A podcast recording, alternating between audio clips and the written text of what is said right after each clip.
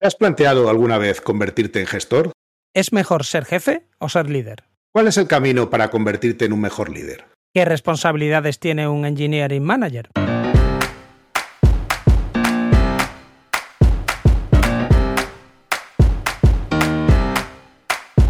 Bienvenidos a Unicode U00D1.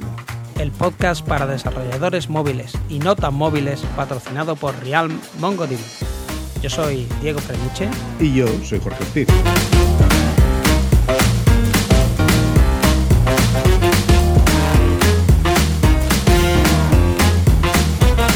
Unicode 00D1, episodio 6. El lado oscuro.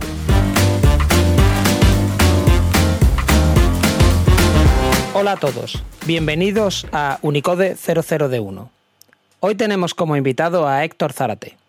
Héctor es Senior Engineering Manager para una compañía de music streaming en Estocolmo. Ha trabajado en varios países, incluyendo México, los Estados Unidos, el Reino Unido y Europa. Buenas tardes, hola eh, Jorge, hola Héctor. Hola, ¿qué tal? Hola Héctor. Muchísimo gusto. Muchas gracias por prestarte y estar aquí un rato hablando con nosotros. Un placer.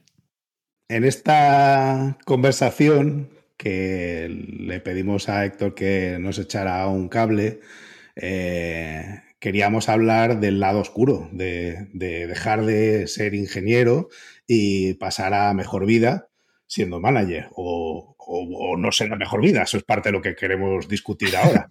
Entonces... o pasar a peor vida. Eh, a peor vida. Bueno, eso es lo que queremos que nos cuentes.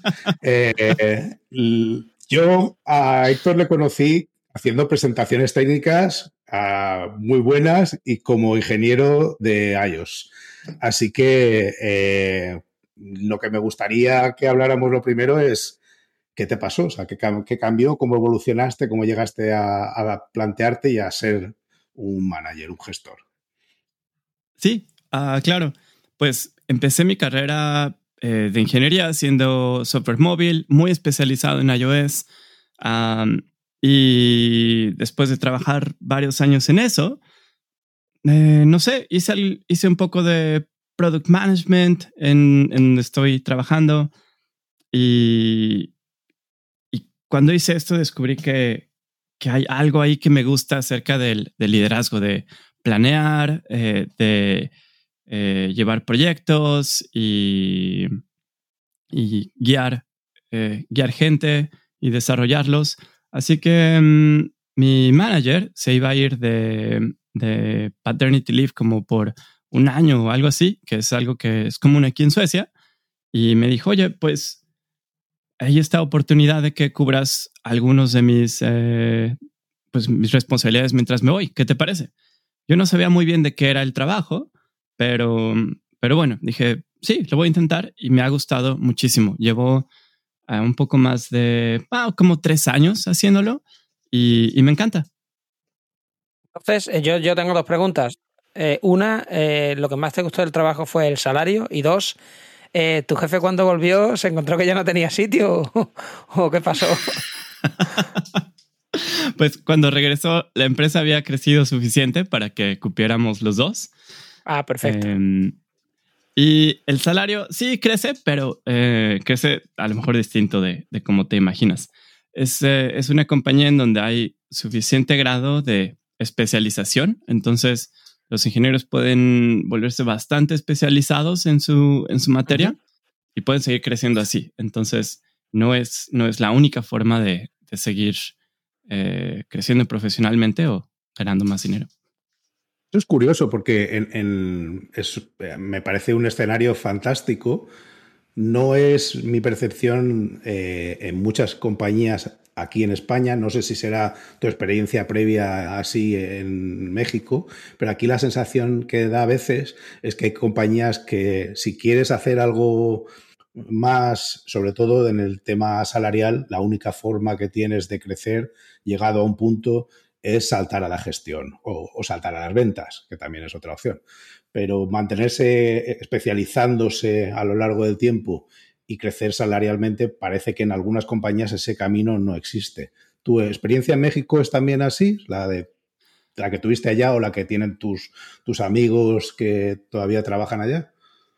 Sí, exacto. Creo que es algo, creo que es común que llega a un punto donde, bueno, a lo mejor no se requiere más especialización en algo, a menos que estés haciendo algún tipo de research and development muy, muy profundo a una escala muy grande. Y, sí, pues eh, la gestión es, es el, camino entonces.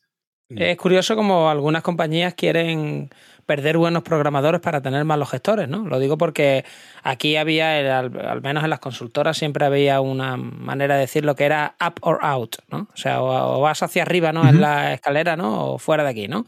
Eh, eso lo que te decía básicamente es los programadores son la escoria de la cadena evolutiva, ¿no? Tienen que estar ahí durante un tiempo, pero tienen que acabar metamorfoseando en algo más bonito y ese algo más bonito tiene que ser jefe de proyecto o ya gestor o algo, o si no, no sirven, ¿no? Y, hombre, era un poco, aquí al menos, ¿no? Eh, de hecho, hay muchas compañías en España que siguen haciendo eso. Yo siempre lo considero un error, porque no todo el mundo tiene lo que hay que tener para ser un buen gestor de personas. O sea, eh, de hecho, lo primero que hay que tener son ganas, ¿no? Entonces, la pregunta aquí es, bueno, ¿qué es lo que define o piensas tú que hace a un manager bueno? Porque a un programador malo, con mirarme a mí ya lo sabes, pero un buen manager, ¿cómo, cómo se fabrica? O eso, o sea, ¿qué, piensas tú que necesita tener?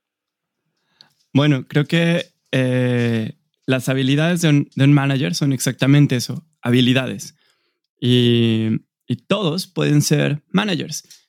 Cosas que, habilidades que me parecen importantes son, por ejemplo, project management, ah, buena comunicación, que es algo que, tienes que hacer todo el tiempo, todos los días. el expertise técnico en, el dominio que estés trabajando, o sea, en, tecnología, pues va a ser sobre software, pero si fueras manager en un hospital, a lo mejor el expertise técnico tendría que ser en, eh, ciencias médicas o algo así. Y, un poco también de em, conocimientos sobre negocio, también creo que es importante. Pero todas estas son, eh, son habilidades que se pueden desarrollar. Entonces, creo que eso es importante, que habrá líderes, sí, que son, digamos, natos y que adquieren y se entrenan y son eh, únicos, pero no quiere decir que, que si tú eres, no sé, tímido o si tú nunca te viste como un líder, no lo puedas hacer. Pero entonces, si dices que no hace falta nacer manager para convertirse en uno, ¿qué hace falta? ¿Pasar por un MBA? ¿O es un proceso más informal? ¿O porque estás diciendo cualquiera que quiera eh, iniciar ese camino tiene potencial para hacerlo? ¿Qué, ¿Qué, necesita hacer alguien que ahora mismo se esté planteando? A mí me gustaría ser un gestor de programadores o un jefe de producto o lo que sea. ¿Qué tiene que hacer?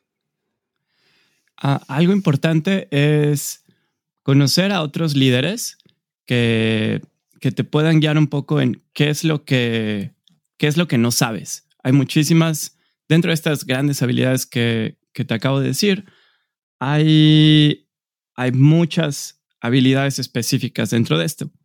Y lo primero es que alguien te ayude a encontrar cuáles son, uh, por dónde empezar. O sea, que eh, el saber lo que no sabes es casi tan importante como saberlo eh, aprender después.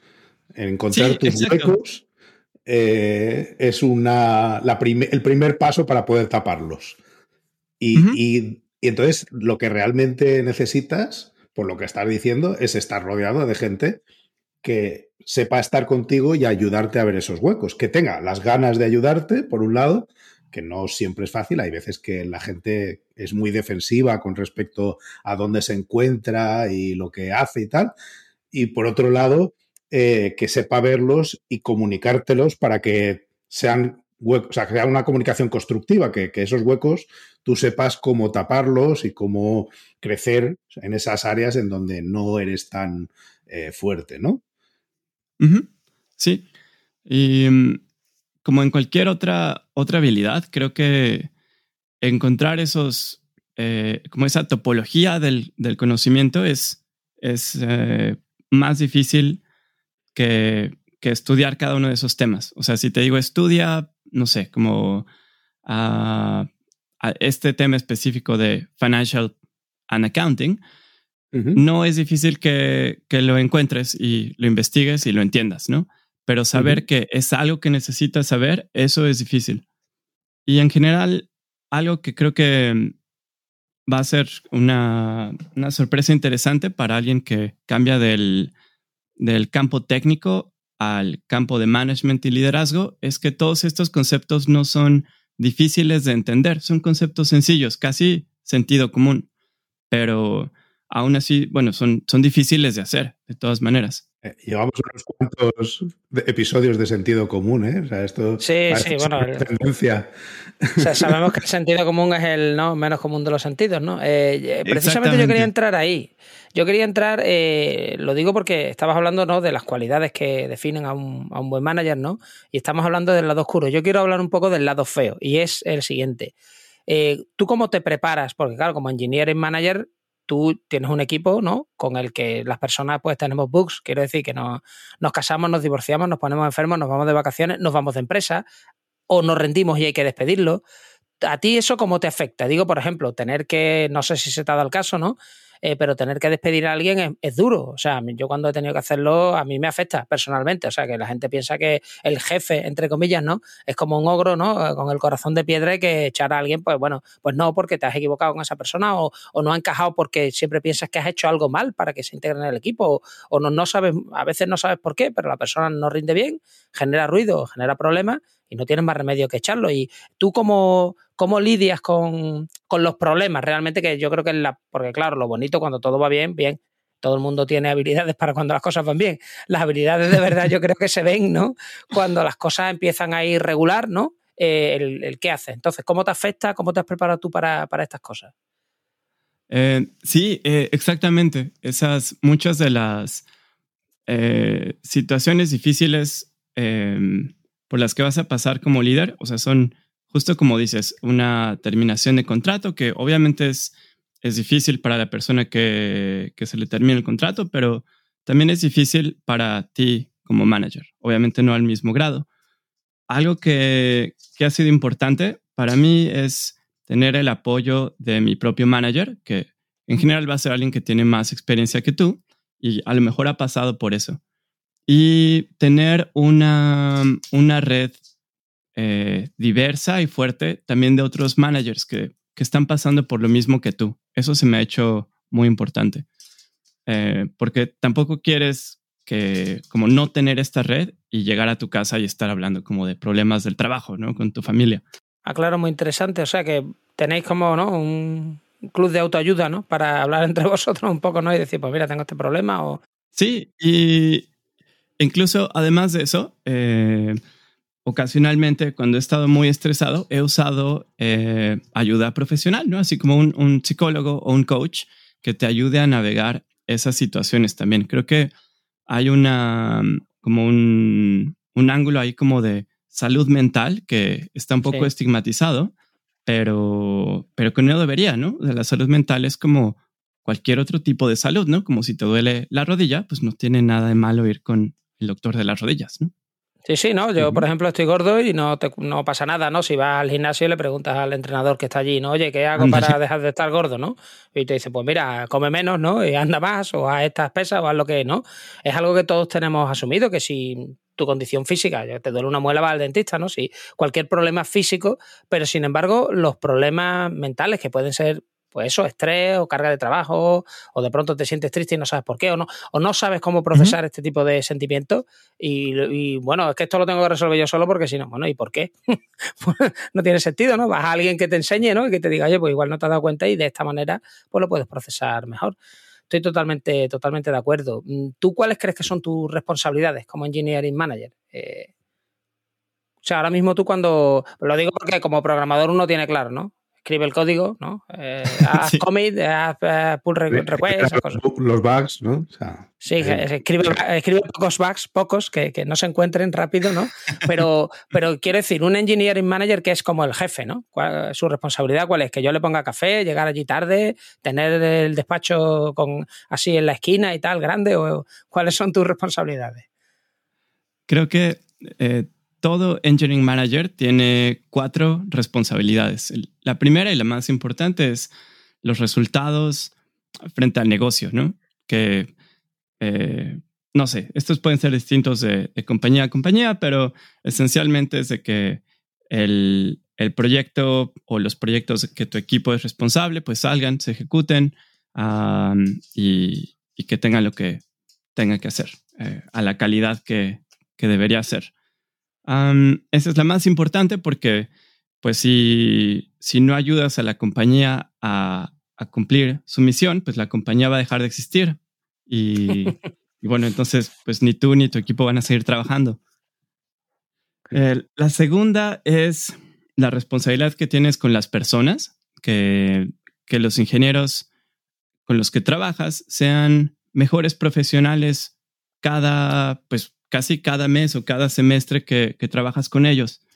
Eh, hoy en día eh, la gente busca trabajos eh, que los motiven y, bueno, necesitas, necesitas proveer ese, ese mm, satisfacer esa necesidad de mastery, de que la gente se vuelva mejor en algo que hace, guiar sus carreras y, y ayudarlos a ser mejores profesionales. Esa es la segunda responsabilidad. La tercera es lo que yo llamaría organización, que es cómo organizamos el trabajo, cómo eh, nos organizamos para el trabajo, para resolverlo.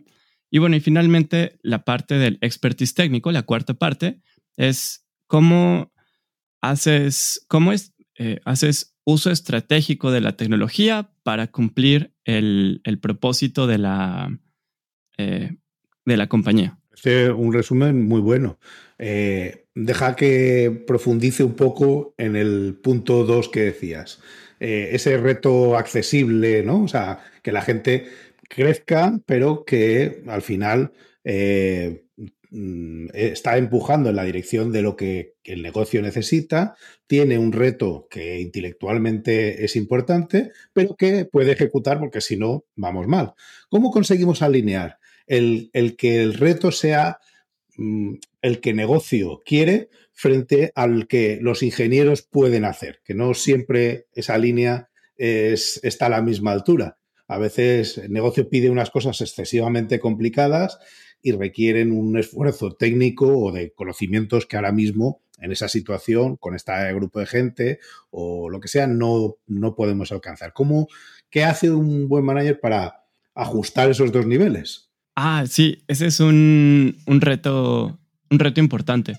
Pero creo que el reto está no tanto en, cómo, como en qué tanto trabajo eh, tienen los individuos o, cómo, eh, cómo hacerlos crecer en ese caso, sino más bien pensarlo a un nivel más alto, como si tenemos este proyecto o este problema que va a requerir, no sé, como machine learning de análisis de señales de audio, bueno, a lo mejor va a ser difícil que un ingeniero que hace, que está empezando a hacer eh, TypeScript en web haga este trabajo, ¿no? Entonces tienes que identificar qué capabilities necesitamos para poder hacer este trabajo, ¿no? Y, es un poco más en, en, el lado de la organización en ese caso. Ok, si necesito el capability de Machine Learning en algo muy especializado y no lo tenemos, bueno, hay que, que conseguir ese recurso de alguna forma, ¿no? Eh, contratarlo, outsourcearlo, eh, o bueno, en algunos casos sí será posible desarrollarlo dentro de tu organización. Y, y, si el tema, o sea, porque aquí el ejemplo que tú estabas poniendo, que me parece muy válido, son, digamos que, dos cosas que, no tienen por qué coincidir en la misma persona. Alguien que sepa Machine Learning y otra persona que está en otro área del desarrollo, pues pueden no tener nada que ver. Pero si el tema está en sabemos hacer esto, pero esto que es más complejo, es lo mismo, es desarrollo, pero nunca hemos hecho una aplicación que haga, eh, que maneje este volumen de conexiones o que haga este, este uso de la concurrencia eh, si es simplemente un tema de grado, ¿también eh, tiramos de gente de fuera o, intentamos adecuar y hacer progresivo el, camino? O sea, siempre me ha parecido un reto. Ah, buena pregunta.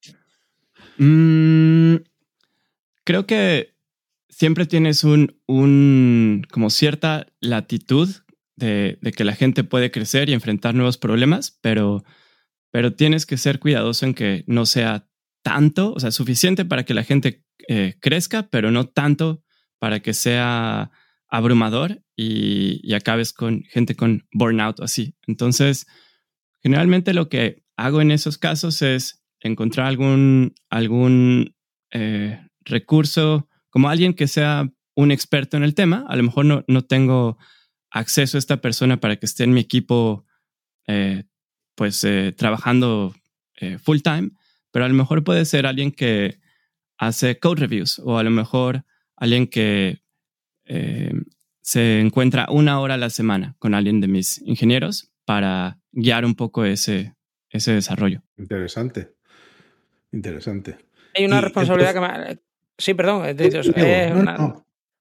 Nada, eh, que me ha, me gustado mucho que la primera responsabilidad que planteabas era un poco ¿no? Eh, sacar adelante los proyectos porque si no, la supervivencia de la empresa está en juego y lo malo de eso es que la gente se queda sin trabajo. O sea, me ha gustado mucho el. porque yo pienso lo mismo. O sea, yo creo que, que, hay una responsabilidad social siempre de la empresa y es que, claro, si la empresa desaparece, pues te tienes que buscar trabajo en otro sitio y lo habrá o no lo habrá. Pero, pero me ha gustado mucho que eso, que, que hagas que el primer enlace sea no que la, em, los beneficios de la empresa o que el accionista gane mucho, sino, señores, si no ejecutamos nuestro trabajo correctamente, vamos a acabar en la calle, ¿no? Todos. Entonces siempre es bueno, ¿no? El, el tener el concepto de que trabajas para un cliente final, que, que, si no está ahí el cliente final y se va a otro sitio, pues la empresa desaparece y bueno, pues va, puedes tener problemas, ¿no? y, y, eso, digo, muchas veces tiene que ver con una estrategia que tiene la compañía que no todas las compañías saben contarlas adecuadamente a todos sus empleados. Yo recuerdo estando eh, trabajando para una multinacional grande, para la que trabajé muchos años, eh, nos hicieron una encuesta para ver si er, entendíamos cuál era la estrategia de la empresa. Mm, no recuerdo que saliera muy bien parada porque nos dieron cursos de, estrategia después, pero me da la sensación, no sé si vosotros tenéis la misma, que la estrategia a veces eh, la, los líderes de más alto nivel de una empresa lo tienen más o menos claro, pero el transmitirla a lo largo de toda la cadena, toda la pirámide de gente que trabaja en esa empresa, no es un tema trivial. ¿Cómo, cómo se hace eso en el entorno que tú conoces, Héctor? Hoy es un problema más difícil de lo que te imaginas. Uh -huh. um, sí, como eh, cada vez que tú como líder tienes que asumir que cuando tú recibes un mensaje, no te lo están diciendo a ti, te lo están diciendo para que tú lo recomuniques hacia tu organización. Y creo que si, si todos los líderes fueran conscientes de eso, que no se te comunica a ti, se te comunica a, través de ti, eh, los mensajes serían, eh, llegarían mucho más eficientemente. Pero bueno, personalmente, cuando a veces he dado ideas que según yo son importantes, y, me he dado cuenta que las tienes que repetir varias veces. Eh, y, no solo varias veces, sino a través de distintos canales. A lo mejor si va a haber, no sé, una, una reorganización y, quieres dejar el propósito de la reorganización muy claro, pues lo vas a tener que hablar varias veces en varios meetings distintos. Vas a tener que mandarlo por correo y mencionarlo en Slack, porque toda la gente, a lo mejor no todos van a estar eh, poniendo atención, la misma atención en los mismos canales, no todos van a estar disponibles en los mismos canales y, y bueno, tienes que, cualquier cosa que es importante la tienes que decir varias veces.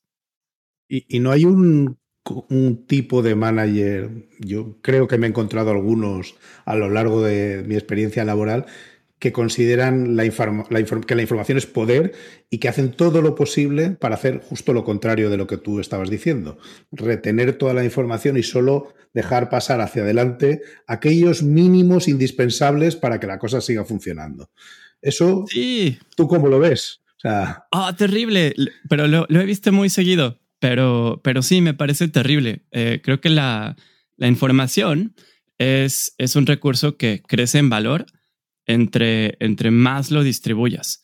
Si, si todos tenemos más acceso a la información, bueno, tenemos exactamente más información para tomar mejores decisiones. Pero, pero sí he visto que algunos, eh, algunos líderes sienten que eso, no sé, como que erosiona su poder o algo así.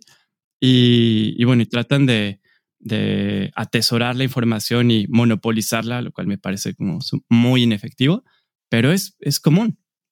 Ya, pero yo, yo creo, o sea, por, por, lo que llevamos hablado, ¿no? Yo creo que tú tienes claro que tu estilo de liderazgo es el de servir, ¿no? O sea, tú eres un, un líder sirviente en el sentido de que eh, tú te preocupas por la gente y estás para quitarle problemas a la gente, para que la gente venga y te cuente pues en qué está bloqueada y desbloquearlo, ¿no? O sea, tu objetivo siempre es, oye, hay que ejecutar los proyectos, pero yo estoy para servir a mi equipo, con lo cual yo quiero que tengan máximo nivel de información, pero hay gente que no, hay gente que no son líderes, porque al líder se le sigue, hay gente que lo que son son jefes.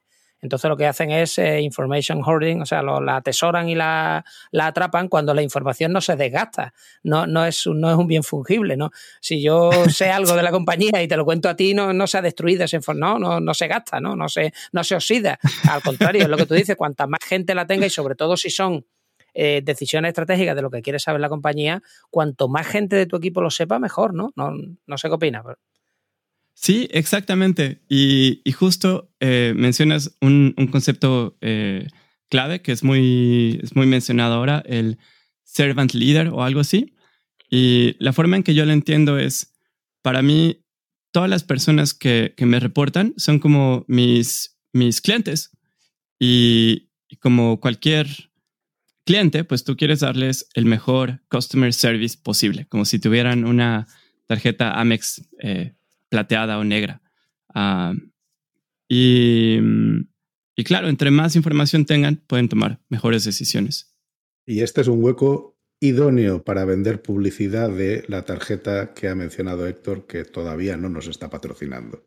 Bueno, no, eso ya lo haremos en el futuro. Eh, no, pero volviendo a lo de los líderes estos, a mí me da la sensación que eh, esa gente que conserva la información, los que yo he conocido en mi experiencia profesional, lo que están peleando no es contra los de abajo, a los de abajo ni los consideran. Lo que están peleando es para poder tomar decisiones mejor que los de al lado, sabiendo un pelín más que los de al lado. Entonces, todo lo que puedan conseguir de información que les haga sobresalir un poquito en los resultados con respecto a los que tienen al lado, les parece que esa es la mejor forma de competir cuando en realidad, o sea, el trabajar juntos, nosotros, en, Diego y yo, en la empresa para la que trabajamos, uno de los valores, pues es ese, ¿no? El hacer cosas juntos y, es, yo creo que es un buen valor.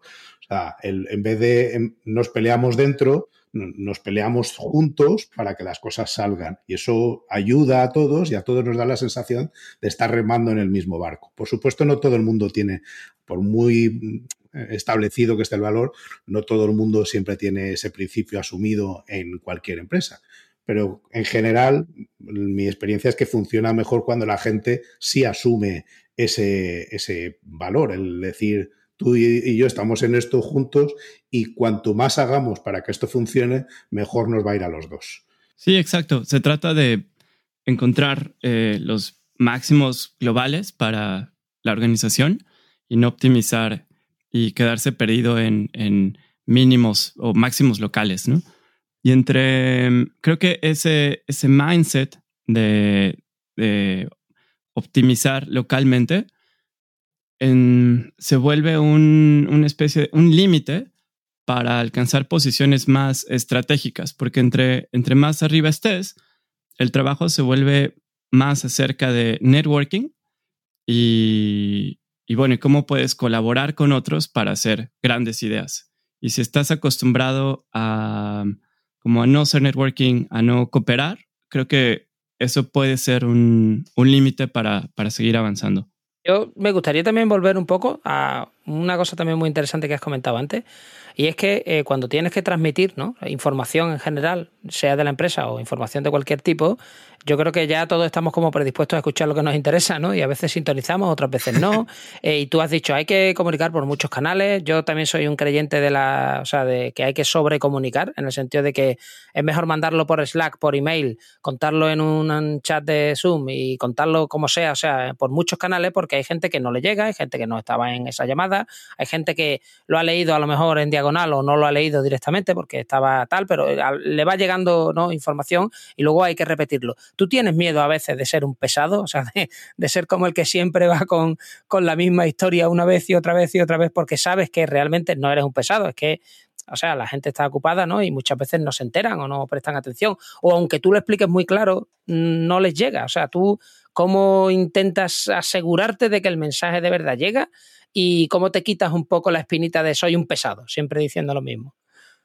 Sí, al, principio eh, tenía ese miedo, pero se me quitó cuando vi que eh, si, si, no repites los mensajes, en, verdad no, no se transmiten.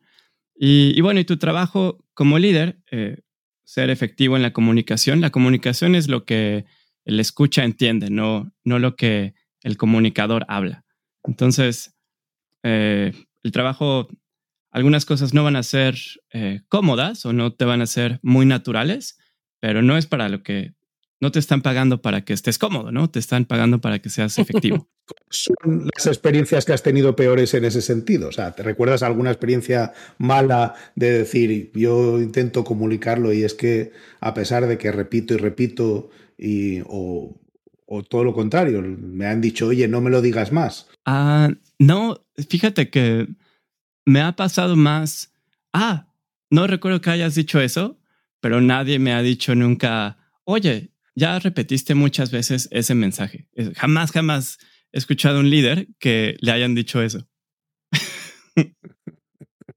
Sí, porque eso, quizá la gente tiene miedo ¿no? de decirlo, oye, que no, porque sonaría como, como raro.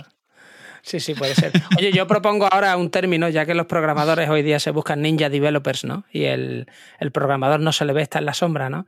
Yo creo que el líder sirviente, ¿no? El servant leader tiene que ser el samurái, por aquello de que la palabra samurái eh, lo que significa es el que sirve, ¿no? Eh, entonces, ah, casi que, debería de ser un poco, ¿no? Ya, ya que estamos con las tonterías, estas definiciones basadas en cosas japonesas, eh, si, si tenemos ninja developers, yo el próximo que me lo diga le voy a decir, vale, pues yo voy a ser un jefe samurái o algo así. Me parece bien.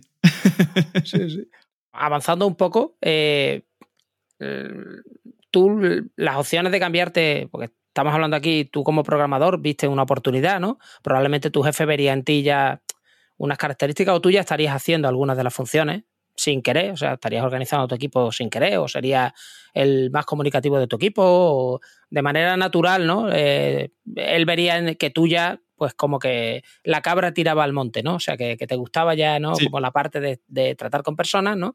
Eh, tú, eh, el, moverte hacia eso, ¿cuándo viste opciones o cuándo, cómo lo viste claro? ¿Se te ofreció así de pronto o, o, o sea, quiero decir, en tu caso suena a que te encontraste por suerte el, puesto.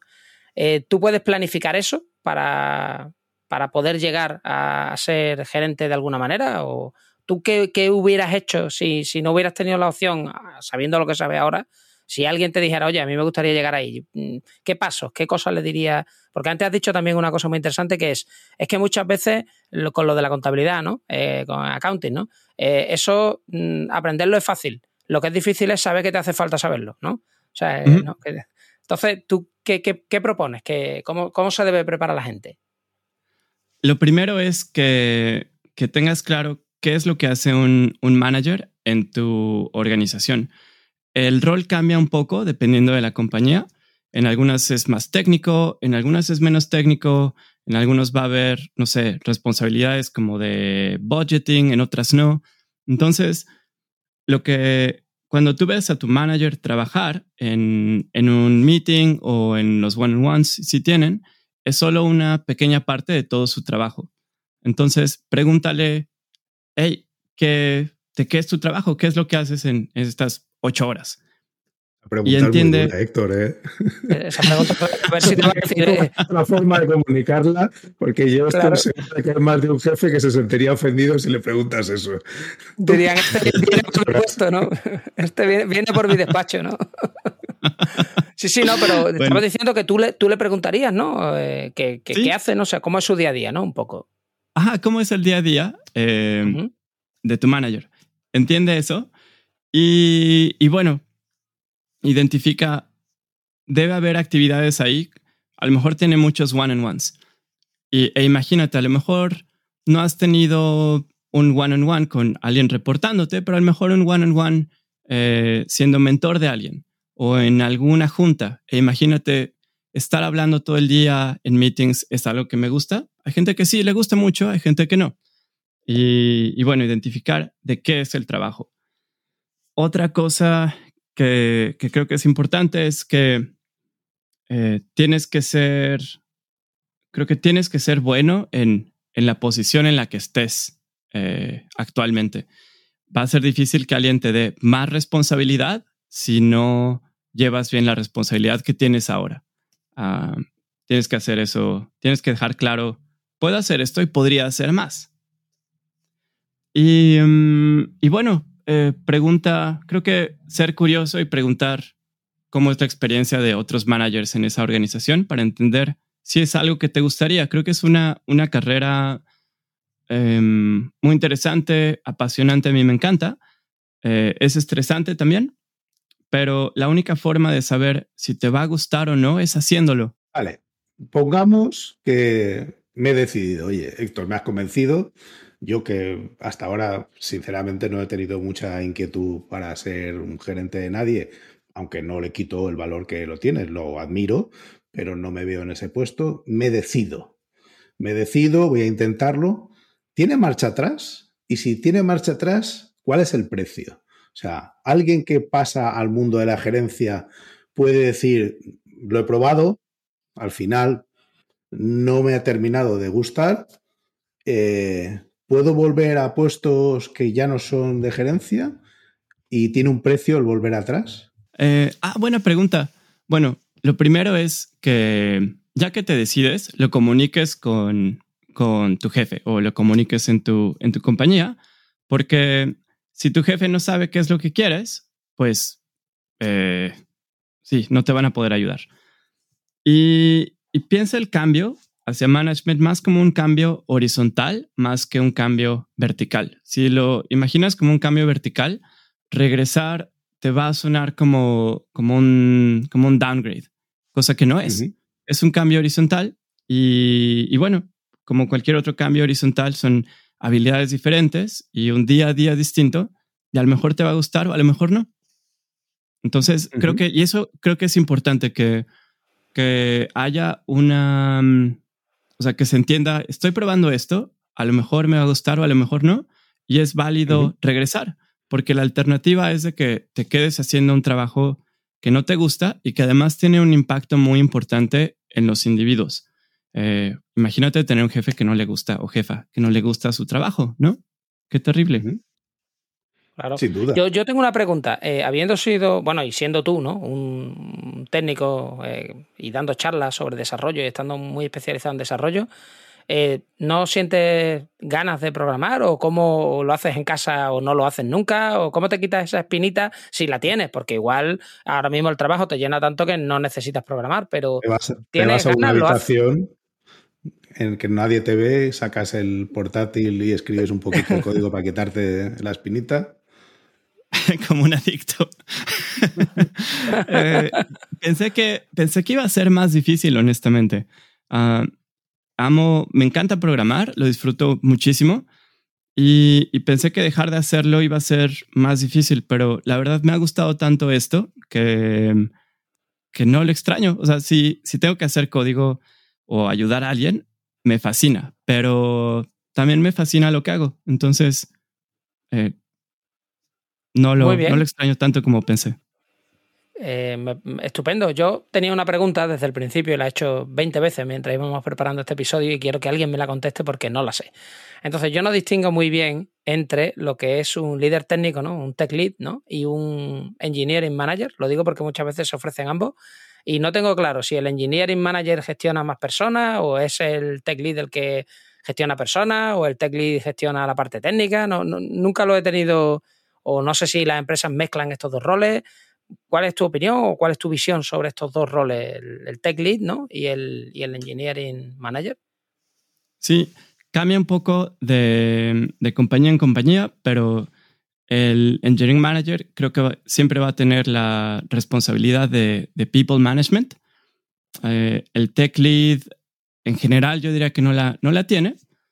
Y, también hay, siento que el tech lead a lo mejor no va a tener tanta, mm, eh, tanta responsabilidad sobre los resultados con el negocio, pero va a tener más responsabilidad en la estrategia técnica de un, de un sistema o de, un, eh, o de una aplicación o algo así. El, el, engineering manager pues sigue siendo responsable de eso, pero a lo mejor eh, no tan responsable de la parte técnica. sí, pero cambia un poco de empresa a empresa. Me queda muy claro eso. ¿Dónde nos recomiendas que nos cambiemos, Diego y yo? Primero Tech Lead y luego es mejor un camino, hablando más en genérico, eh, a Tech Lead como paso intermedio a luego gestionar gente, de forma que ejerces ciertas de esas eh, habilidades que decíamos antes, o vamos y damos el salto eh, completo. creo que el, cambio, un, camino natural que es gradual y me parece bueno, es empieza, empieza ayudando, empieza siendo un experto técnico eh, con tal expertise que puedas ayudar a otros. Eh, después puedes tomar más responsabilidad como líder técnico de un proyecto o de un equipo. Eh, y de ahí creo que ya es, ya es fácil o natural pasar a ser engineering manager y, y tener las responsabilidades del people management y organización y todo. Bueno, eh, decía, has dicho tú antes, Héctor, te lo comento a ti, Jorge, que yo no puedo hacer este cambio porque antes Héctor ha dicho que solamente se le da una responsabilidad mayor a alguien que ahora mismo hace bien su trabajo. Entonces, en mi caso eso no sería posible, ¿no? Eh, la pregunta que nos, que nos queda es, eh, para ti, ¿qué, es lo siguiente? Lo, lo, próximo después, o sea, tú ya has llegado a Engineering Manager, ahí te quedas ya, o sea, esto ¿Cómo funciona? ¿Tú ya te quedas para siempre como engineering manager? Es la típica pregunta esta de ¿cómo te ves en cinco años? Que nadie sabe responder porque, claro, nadie sabe dónde vas a estar en cinco años, ¿no? Pero la idea sería eh, eso. Es, normal. Sí, sí, más viejo, ¿no? Dentro de cinco años me veo cinco años más viejo, ¿no? Pero eh, eso, ¿Qué es, lo, ¿Qué es, lo, siguiente en, la progresión de tu carrera o, qué crees tú que, vas a hacer? ¿Hacerte un mejor gestor? ¿Moverte a, un, a algo diferente? Ah, excelente pregunta. Eh, siempre me ha sido muy difícil contestarla y, más bien cómo, cómo resuelve el problema es, es que trato de, tener valores que sean muy claros y seguirlos. No sé a dónde me van a llevar, pero sé que me van a llevar a algún lado.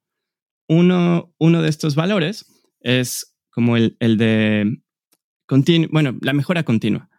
Entonces, siempre estoy tratando de tener proyectos más grandes o más complejos o con más impacto. Y sé que si sigo haciendo, o sea, si sigo ese camino, pues va a llevar como a más responsabilidad o a ser mejor en lo que hago. Y, eso es algo que me fascina, como el, el mastery de, de la técnica. Eh, yo esto lo tengo que hacer. Muy bien, vamos, 100% de acuerdo.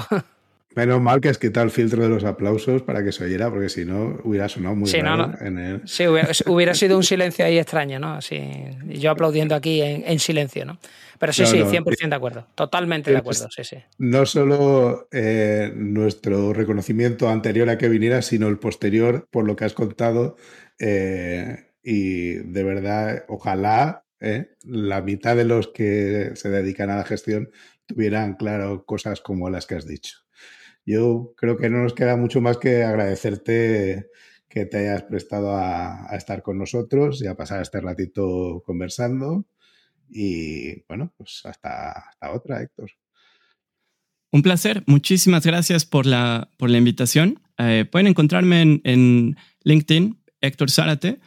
Eh, trato de a la semana poner un post sobre management, un parágrafo, un parágrafo, un, párrafo de, algo que considero que es importante compartir, ¿sí?